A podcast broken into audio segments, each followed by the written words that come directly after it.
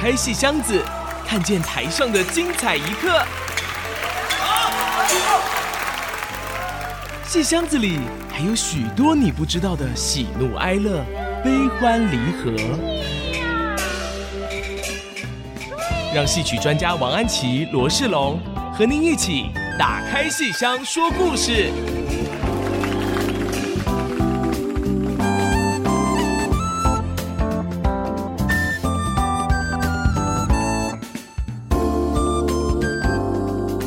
位亲爱的朋友，大家好，这里是 FM 九七点五 IC 之音竹科广播电台，欢迎大家再次收听《打开戏箱说故事》，我是罗世龙啊，我是王安琪。我们每个星期五晚上的八点钟首播，星期天下午一点重播，会在 FM 九七点五的频道跟各位听众朋友们聊戏曲。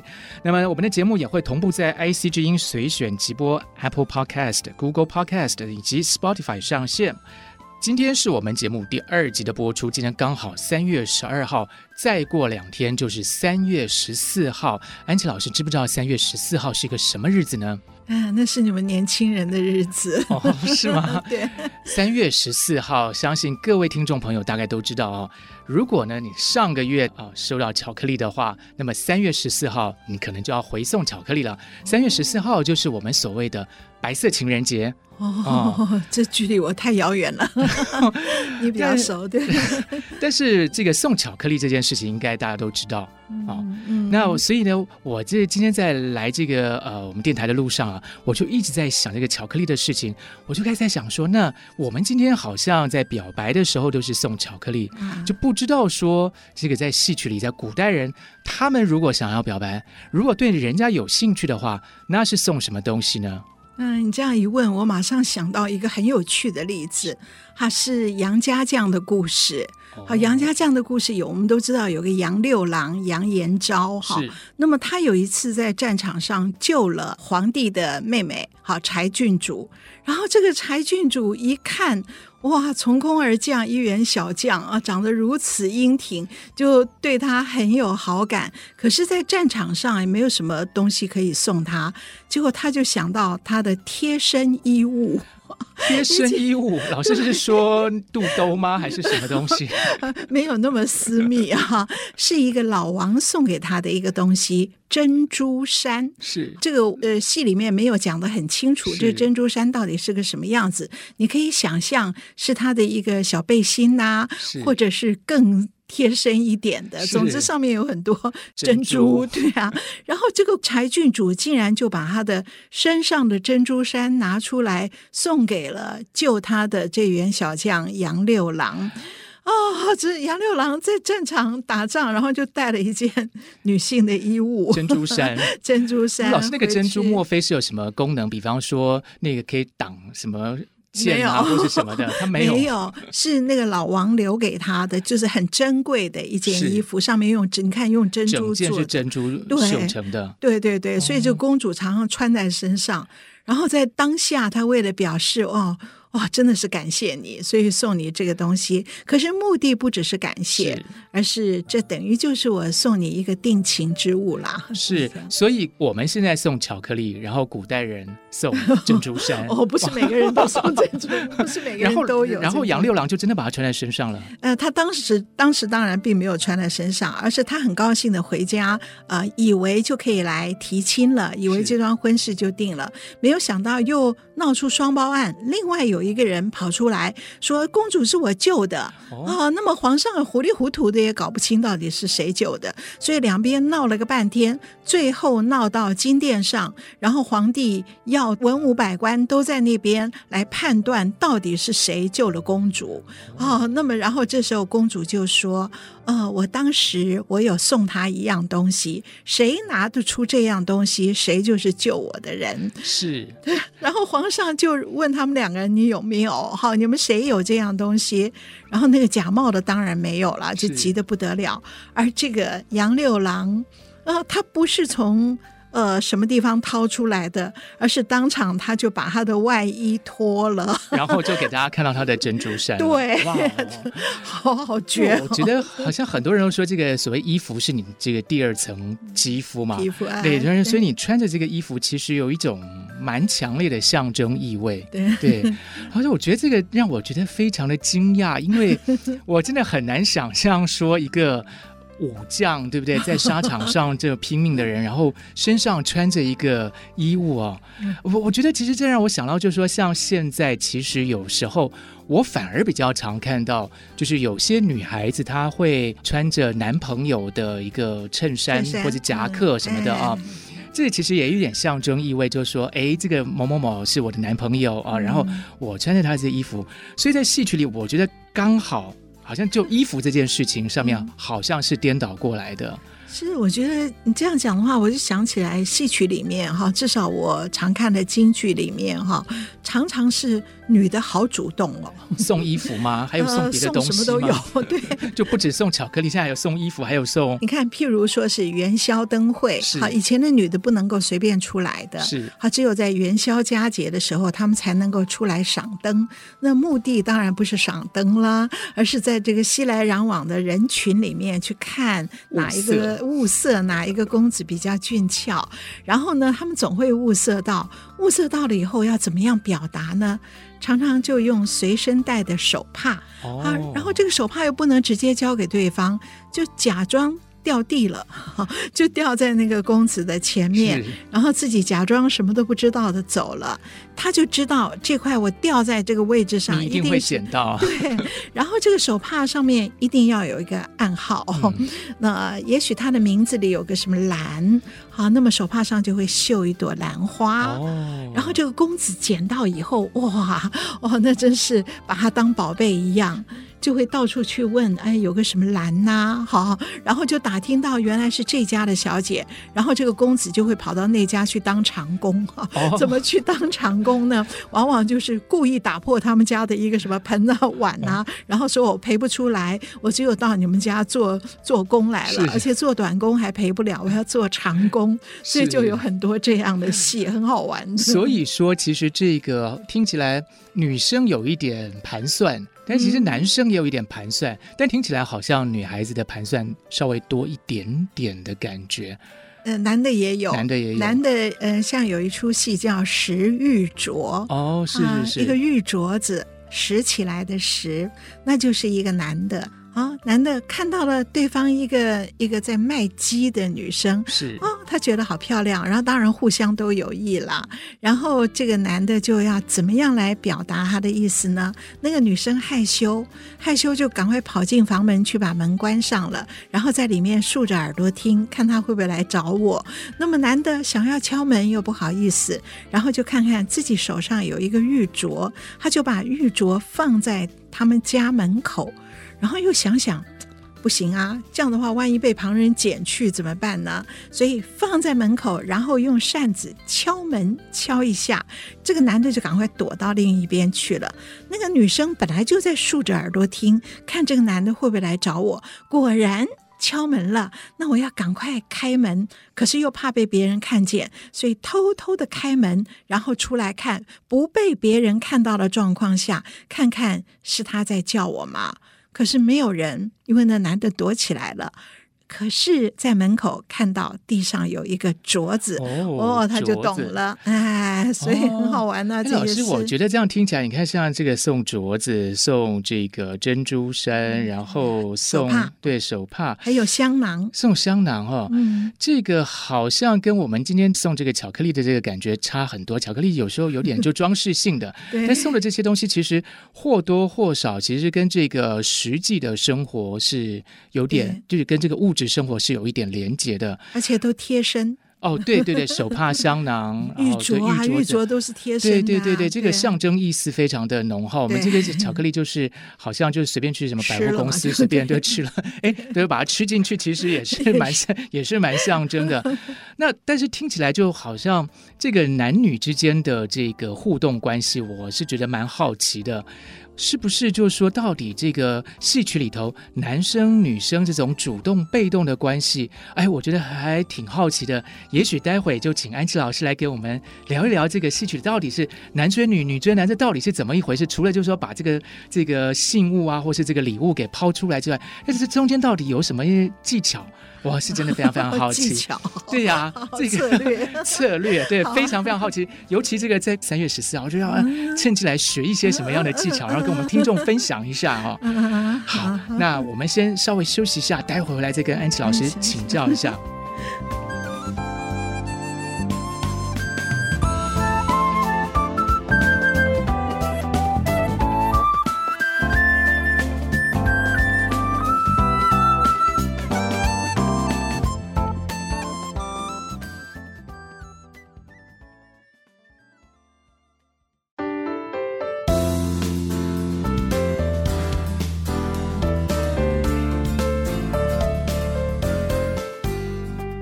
各位听众回到我们打开戏箱说故事的节目现场。我们节目也会在 IC 之音随选直播，以及 Apple Podcast、Google Podcast 以及 Spotify 同步上线。刚才我们跟安琪老师聊到这个戏曲里头啊。送的东西，送的玩意儿可多了，比我们现在人就是送巧克力这个事情好像还更丰富，而且都是送很贴身的东西。然后我刚才就开始看我身上到底有什么贴身的东西可以拿来送人，发现其实我们现在人其实好像好像现在比较流行极简的生活，就是不一定会带这么多东西在身上。而且刚才安吉老师在跟我们讲的时候，我其实开始就一直在想一个问题啊，像我们今天看一些这个爱情的电视剧也好，或是说这个电影也好。呃，就常常会看到有一种类型，比方说像什么霸道总裁啊，嗯、啊，就是好像这种感觉上一般都是男生比较主动。嗯、可是刚才听到安琪老师这样讲，我觉得其实戏曲里头主动的女生好像还不少。嗯，对，所以就想问问看安琪老师，那这个女生在这个戏曲里头，她是怎么样去主动去追求她自己的爱情，嗯、而且跟我印象中。不太一样哎，想要问问看安琪老师，因为我想象中古代的女孩子不都是大门不出二门不迈，嗯、然后刚才老师说这个好不容易才有个元宵节出去看灯啊，嗯、然后感觉上很被动哎，怎么老师讲的这个好像是很主动，到底怎么一回事？因为这样才有戏啊。哦，然后这个女生的主动还分。文的跟武的有文公武赫哦，文公武赫。那我们先听听看 武德武赫好了。我今天对武赫比较有兴趣。你对武赫比较有兴趣？对对对对，因为我我觉得这个很难想象，这个我对不能想象的事情特别有兴趣。呃，可是你一想樊梨花、穆桂英，你就想到了，对不对？这就是武赫的哦，是就是都是临阵招亲哎，是阵前招亲。樊梨花在两军阵前一看到薛丁山，一眼就看上了，因为长得太帅了。他们他们打仗怎么那么有空呢？就是我们打仗不是应该是杀冲啊？怎么会有空说？哎，我我先等一等，我先看看这个主帅帅不帅。如果他很帅，我就先停一下；不帅的话，我就打过去了。因为戏里面都要双方要通名报信，看看有没有打错人。哦，所以一问你是谁，然后他是薛丁山。好，你是薛丁山，然后抬头一看，哇，长得那么帅。然后戏里的表演就是。哦，他就不讲话了，就定在那里，而且他头上都有一个铃子，他会掏着铃子定在那边看着对方。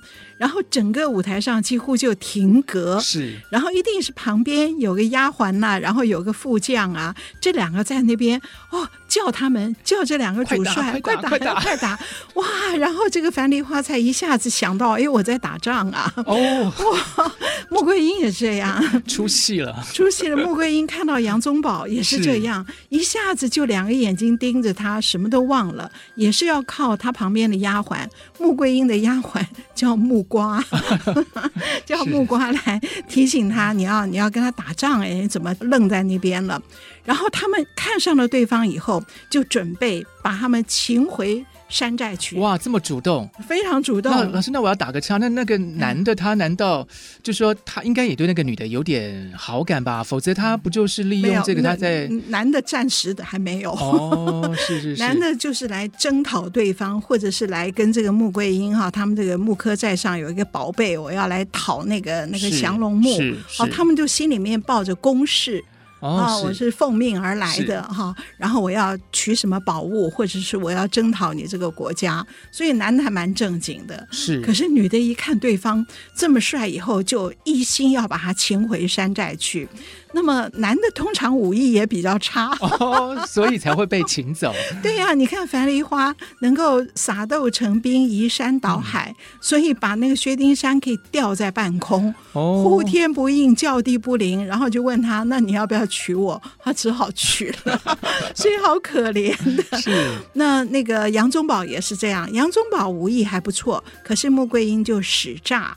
就用那个绊马索，好、哦、有个绳子在地上，把那个杨宗保的马腿给绊倒，是，然后杨宗保跌下马来，就被这个擒回山寨去。所以这个是武吓，就是把你抓回去以后，然后就，就是要你了。我看到你，我就是要定你了，对对对，所以我就把你抓回去。对对对对，然后这个男的都没有办法，只好勉强成婚。哦，还有一个更可怕的那个戏啊。瓦岗寨的故事，哦，隋末唐初的那个瓦岗寨，我不晓得大家熟不熟这个故事哈，是一个这个女的哈叫东方氏，复姓东方哈，哦，她的老公啊跟那个瓦岗寨的英雄王伯党打仗，然后她的老公被刺死了。然后这个女主角东方氏啊，听人来报说我的老公被王伯党刺死了，哇！她先大哭一场，然后穿白戴孝，好到两军阵前要为夫报仇，准备要生擒王伯党。结果一看眼前这个人。问你，你是不是王伯党？然后第一个不是，然后再来，然后我就是要打王伯党，结果走了三个，然后最后才出现王伯党。结果你就是王伯党，他一看，哇，天哪，怎么这么帅？当下他就爱上他，就爱上他了。他本来是要来报夫仇的。哦，结果一看那么帅，就就把他抓回去，非要嫁给他不可。这 个是不是我们今天常常讲的一句什么“人帅真好 ”？对啊，对啊，就是帅啊！舞台上那种小生是啊，本来就是扮的非常的清秀，而又是武将，武功又要高强，所以文武双全，看得非常的非常吸引人。所以连报夫仇的都会变成这个样子。哇，这个听起来有一点点像这个要怎么用我们今天的话来形容？我的野蛮女友，这样这样吗？就是其实看起来好像很很怎么说，很武功高强，但是其实内心中心对是一个很柔软的，这个很奔放的爱情的一颗心在那里。对呀、啊，被一个帅的男的一下子就可以让他的内心爱苗全部迸发出来。所以樊梨花。后来也是杀人啦，哦、杀了谁呢？就是她要嫁给薛丁山，好，起先是薛丁山不肯，然后她用什么移山倒海之类的，让逼迫薛丁山肯，结果她的家人不答应，她的两个哥哥跟她的爸爸。都不愿意她嫁给薛丁山，因为是敌国嘛。结果樊梨花把她的哥哥跟爸爸全杀了。哦，我的天哪！然后就是为了要嫁给这个，对，就是这样。哦、哇，是杀那一个是报夫仇不报了，然后这个是为了要嫁而杀了。是，这让我有一点想到这个，好像有些国外的故事也是这个样子，好像什么米蒂亚，米蒂亚好像也是这样，为了要追求他。结果好像对，反正有一些别的故事。那刚才老师说，除了武吓之外，还有文工。那文工是怎么一回事啊？像王宝钏，王宝钏就是我们上个礼拜讲到的那个，对，然后这边挖野菜的那个，对对，挖野菜这样一个女孩子也可以文工吗？对啊，我们先讲个好玩的。据说那个挖野菜那个，现在在五家坡，陕西五家坡，是现在是个观光景点哦，好像到那边可以买票去参观王宝钏的寒窑哦，然后一起挖野菜吗？然后，在那边可以吃。王宝钏的野菜饺子、哦、是 王宝钏自己出来包给我们吃的吗？我是看到有朋友去那边拍的照片给我看，哇，寒窑还拍出来，然后还有野菜饺子，好像还是荠菜。我想到，哦，荠菜是不是那同样？我们现在吃荠菜很贵啊。对呀、啊，对他那个野菜随便挖一挖就有的。所以原来其实王宝钏这个其实过得好像也蛮开心的嘛，就是吃一个这么高级的这个。就是说这类的虚构的故事哈，可是，在民间流传太久了，现在就变成观光景点了，好像变成我们文化里的一部分了。是，那这个到底它是怎么个文功法？该不会是煮个什么荠菜饺子给这个 她的老公吃吧？还是说她因为这个其实她挖野菜这件事其实可以文工也可以武贺，对不对？她要是真的想武贺的话，她就把那个挖的那个铲子拿起来，然后就比较刚才这个什么穆桂英他们的方法。但是听老师这口气，应该不是这一招，应该是有一个更高招的这个文功。那我们先休息一下，待会儿再回来请教一下老师，这个到底是怎么个文工法？我们待会儿回来。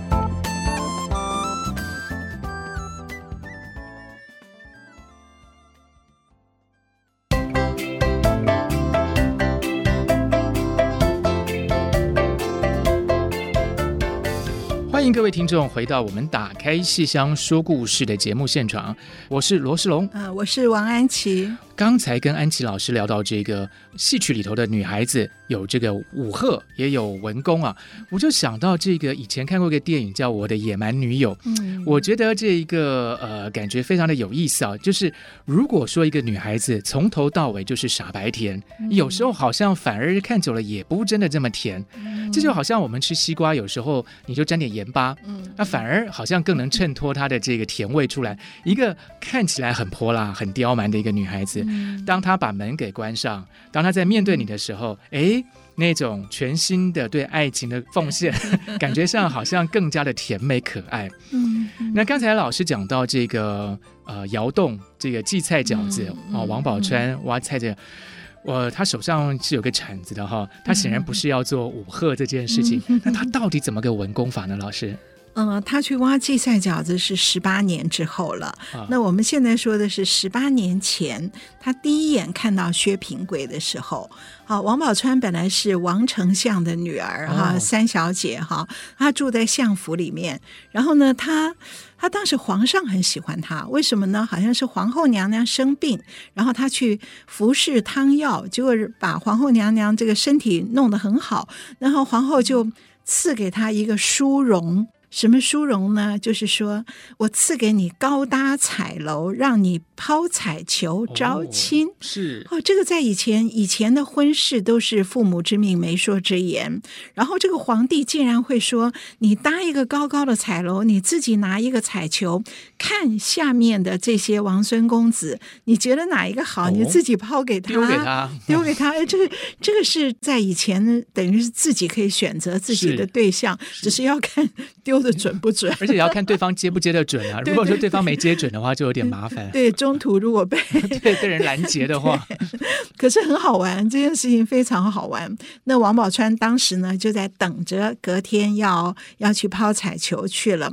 然后他在后花园，好，他想先来看看，呃，那开的不知道是什么花。那个时候啊，哎，结果在后花园一看，本来是来赏花的，结果一看后花园门口有一个叫花子倒卧在那个地方。方昏倒了在那里，结果他再定神一看，为什么刚才看到的是叫花子，后来再看一眼，怎么一片红光？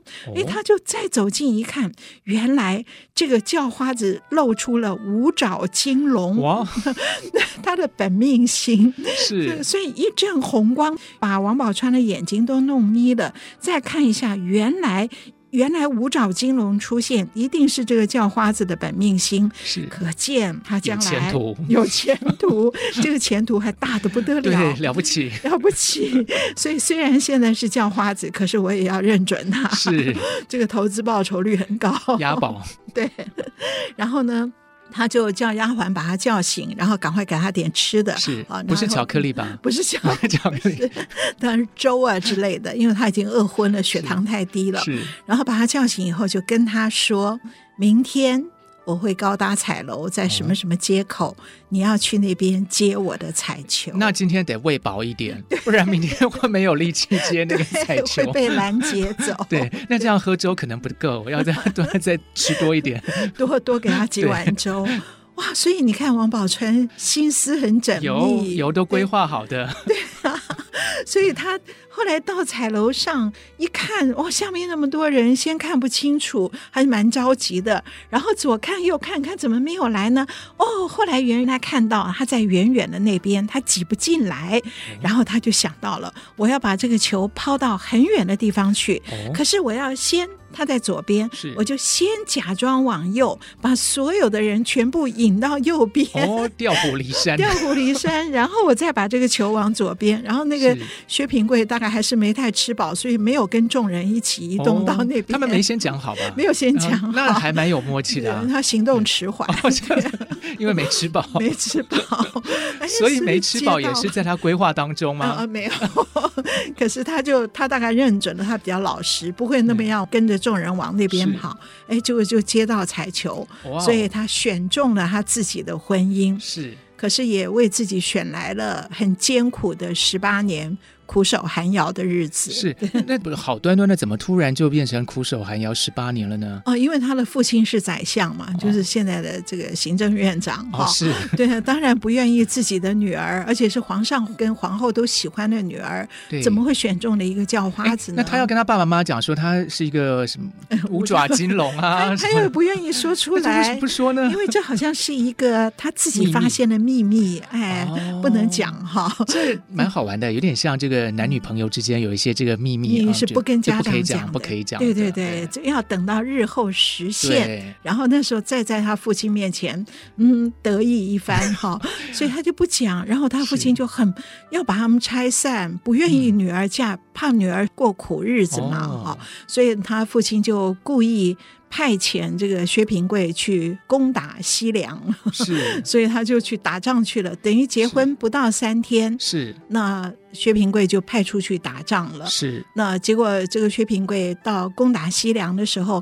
又被一个人看上了哦，这个我好像听过，这个是代战公主，对不对？对，叫代战公主哦，她是武赫，她用什么方法？她就是她又把她抓去了。哦，天哪！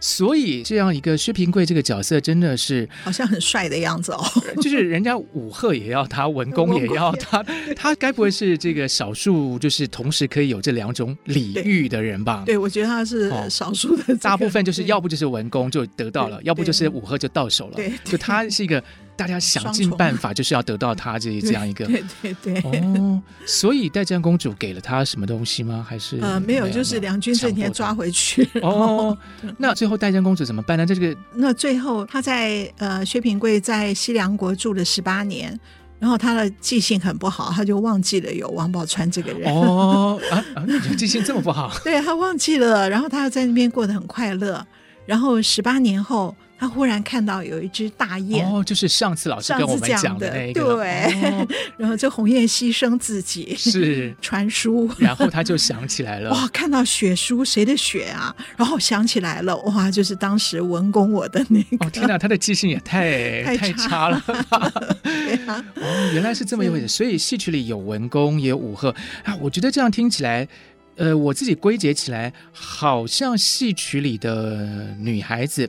至少刚才听的这几个故事，都还蛮主动的，就跟我们想象中好像古代女孩子就是很文弱啊，然后这个呃很娇羞啊，好像不是同样一件事情。那我就很好奇啊，就是说。老师，这个是在大概是什么时代的一个女性？樊梨花、穆桂英啊，这些应该都是明朝的小说。是，然后后来到清朝以后演为戏曲，一直流传到现在各种地方戏曲的舞台上。是，我觉得是明朝是一个很特别的一个时代。哦他宋明理学哈程朱理学啊，压制人压制的太紧。是他们认为说，人的心里面有道德的一面，也有情感的一面。哦、可是道德一定要压制住情感，你的情感要被道德所钳制啊、哦。可是不能这样，想哭就哭，想笑就笑。对，然后你就是要有一个呃规范。对对，天理人欲哇，这不能有人欲，要存天理去人欲。哦，可是这样的话一定会出问题。是，所以他们就是在这样的一个这个时空环境下，这样的女孩子她到底平常可以干嘛呢？就是我我不是说戏剧里的啊，嗯、就是说真实生活里的这个女孩子，她、嗯、就是要谨守规训。哦，就是不能睡午觉。然后要不能打瞌睡，对，要做个针指，有空的时候就就缝缝针线这样子，不能对对对，然后要读那个什么女戒那种书，是就是有很多很多的束缚，是，所以压制太久了，才会有后来的《牡丹亭》啊，这样子做梦都要梦到有一个不认识的男的，是来跟他 开怀，是，对，开怀也是我们上个礼拜的主题哈，对，好。那刚才老师讲到这个实际生活里头的这个，就明代的这个生活里头的女孩子的一个呃受到的，或者说当时的人所受到的一个压制，这样的一个情况，怎么样反映到戏曲里头的表现？哎，我们待会再来请教一下安琪老师啊。我们先稍微休息一下，待会再回来。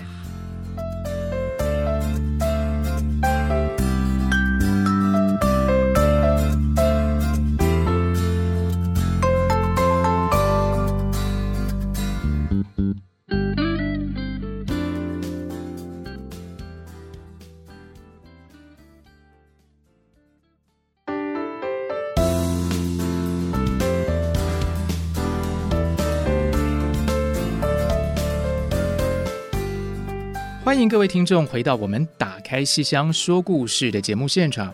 刚才跟安琪老师聊到明代啊、呃，这个社会风气好像诶，在现实生活中有一些比较压制的地方，但反过来说，在戏曲里头，诶，这个女生其实还蛮主动的啊，用文工或是用武赫。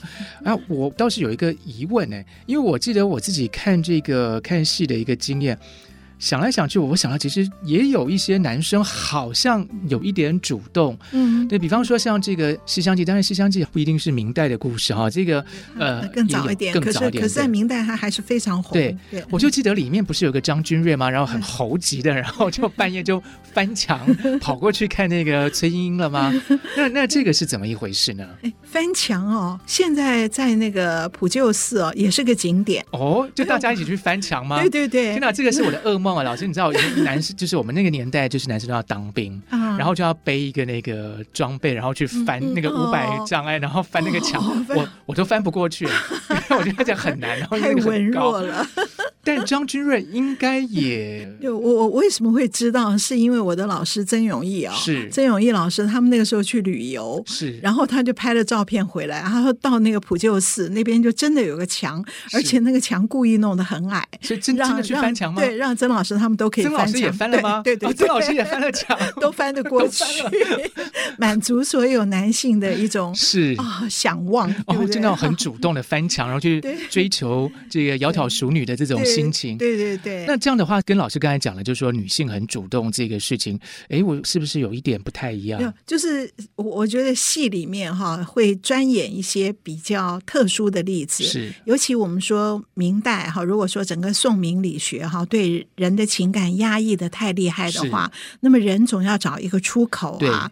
所以呢，明代的这些小说戏曲里面啊，就会把现实生活中得不到的这种爱情的追求，哦、放到譬如《牡丹亭》。是放到梦里面，梦里头，现实中得不到。我在戏里面做梦总可以了吧？隔了两层，又是戏又是梦。好，所以梦里他有多大胆都没有关系，是就是对于现实的一个反制。是。那么同时，明代很多小说就是把这些巾帼女英雄，嗯，那他们不仅是展现出了比男性还还强的一种武功，而且他们对于情感的追求也是这样的大胆。是。我想放在。在这些女英雄，或者是一个所谓的番邦，好，这些樊梨花是所谓翻帮的女子，是，那么她就可以跳脱传统的那个限制。所以戏曲小说所有的文学艺术都是给我们一个出口。对，可是有的戏曲小说呢，却又是有的艺术呢，却又是现实的反应。那么现实真实的生活中，呃，女性通常比较害羞。对对，那么像《西厢记》。好，《西厢记》是一个写爱情的心理写的最细的一部戏。那么这个戏流传的时间非常久，非常久，所以张君瑞啊，说所以翻墙才会成为一个景点哈。那么他们两个是一见钟情。是。好，当张君瑞一眼看到他的时候。当然，张君瑞心动了，崔莺莺心里当然也是动了，所以双方通通都有意。可是后来张君瑞表现的比较主动一点，因为崔莺莺不知道该怎么样表现。是。那么张君瑞表现比较主动，而张君瑞碰到了一个大好的时机。哦就是那个孙飞虎要来抢亲。哦，对，所以那那张君瑞一听太高兴了，所以听到那个崔老夫人传令下去说，有谁能够退孙飞虎的大军，保住我女儿的话，我就把这个人收做我的女婿，哦、把女儿嫁给他，嫁给他。哦这一刻，张君瑞就冲上去抱着崔老夫人，就叫岳母，选我，选我，选我。当下他就叫出来了。其实张君瑞自己什么能力都没有，他只是有个好朋友，嗯、一个白马将军就在附近，所以他就叫人，他就写了封信，请人送信去，叫他的好朋友来把孙飞虎的大军给打退了。那么他就以为自己可以当崔老夫人的女婿啦。可是崔老夫人当然就反悔啦。对。对啊，反悔以后，那么后面的戏就是靠红娘在中间穿针引线，而崔莺莺接下来就表现的比较大胆、哦，大翻盘了，大翻盘 就是崔莺莺开始 不能，就是说好像做就是不能被动了，对，不能就是 听从母亲这样安排，这样胡搞下去了。对啊，对。啊，所以呢，这明的表现是红娘，可是其实在中间实力的是崔莺莺。哦、崔莺莺写了信，写了一首诗，好来邀张君瑞。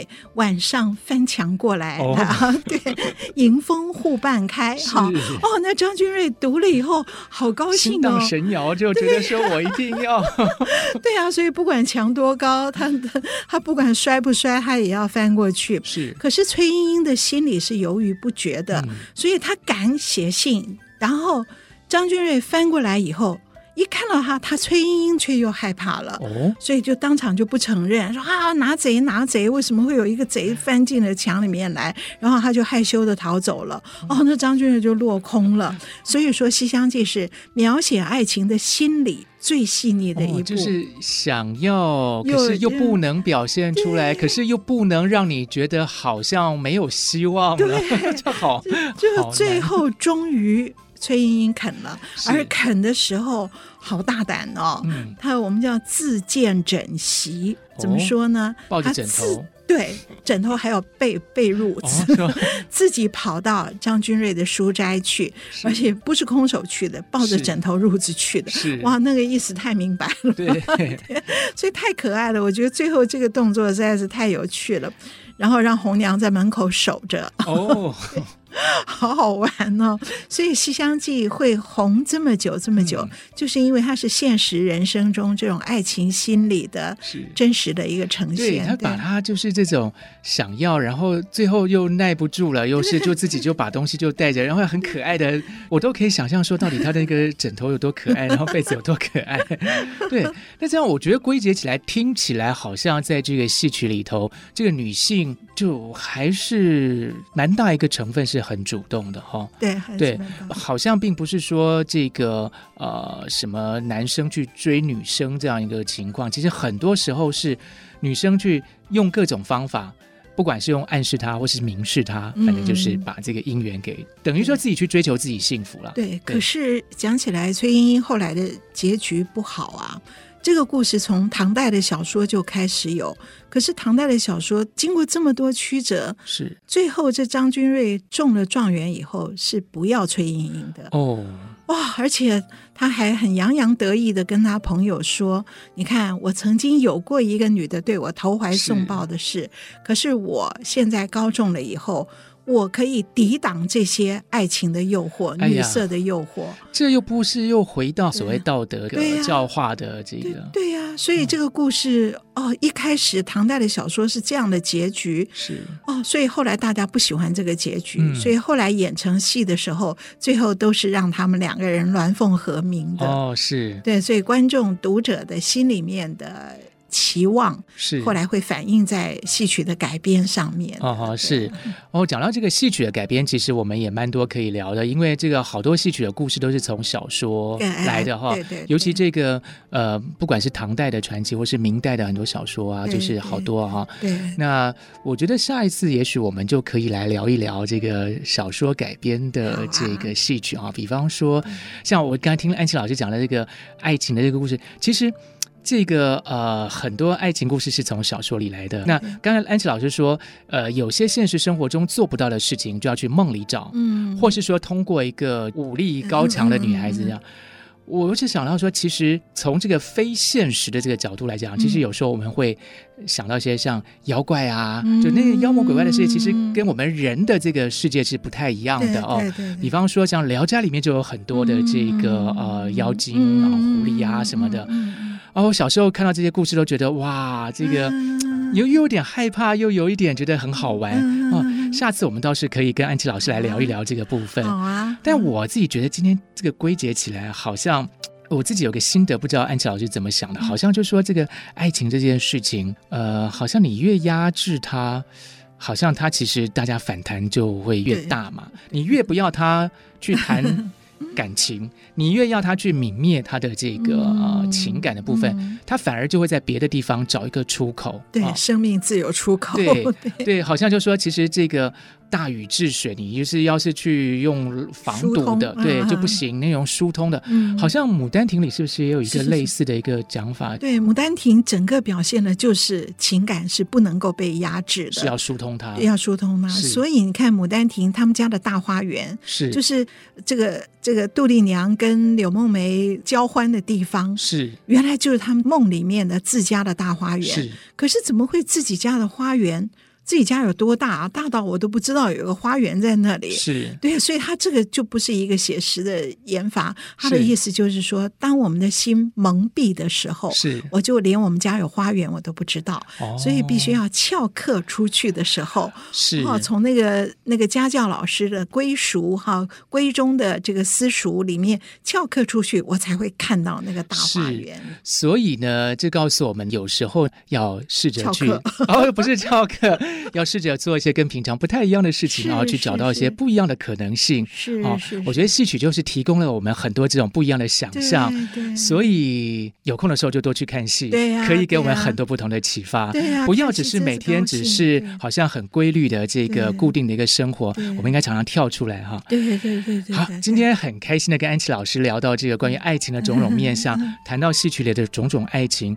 呃，在这边也希望各位听众朋友们过两天对白色情人节快乐！那我们下次呢，就来聊一聊这个戏曲的改编的这个部分，聊聊这个妖怪好了。我们下次来聊、嗯、呃狐狸精好了。好，今天非常谢谢各位听众朋友们的收听。我们节目呢也会在 IC 之音的随选直播，以及 Apple Podcast、Google Podcast 以及 Spotify 同步上线。如果大家对节目有什么建议，也欢迎到 IC 之音网站打开戏箱说故事的节目页面留言。我们的网址是 triple w 点 ic 九七五点 com。我们下次同一时间欢迎大家准时的收听 FM 九七点五 IC 之音竹科广播电台。打开戏箱说故事，我是罗世龙，我是王安琪，大家我们下次见，拜拜。拜拜。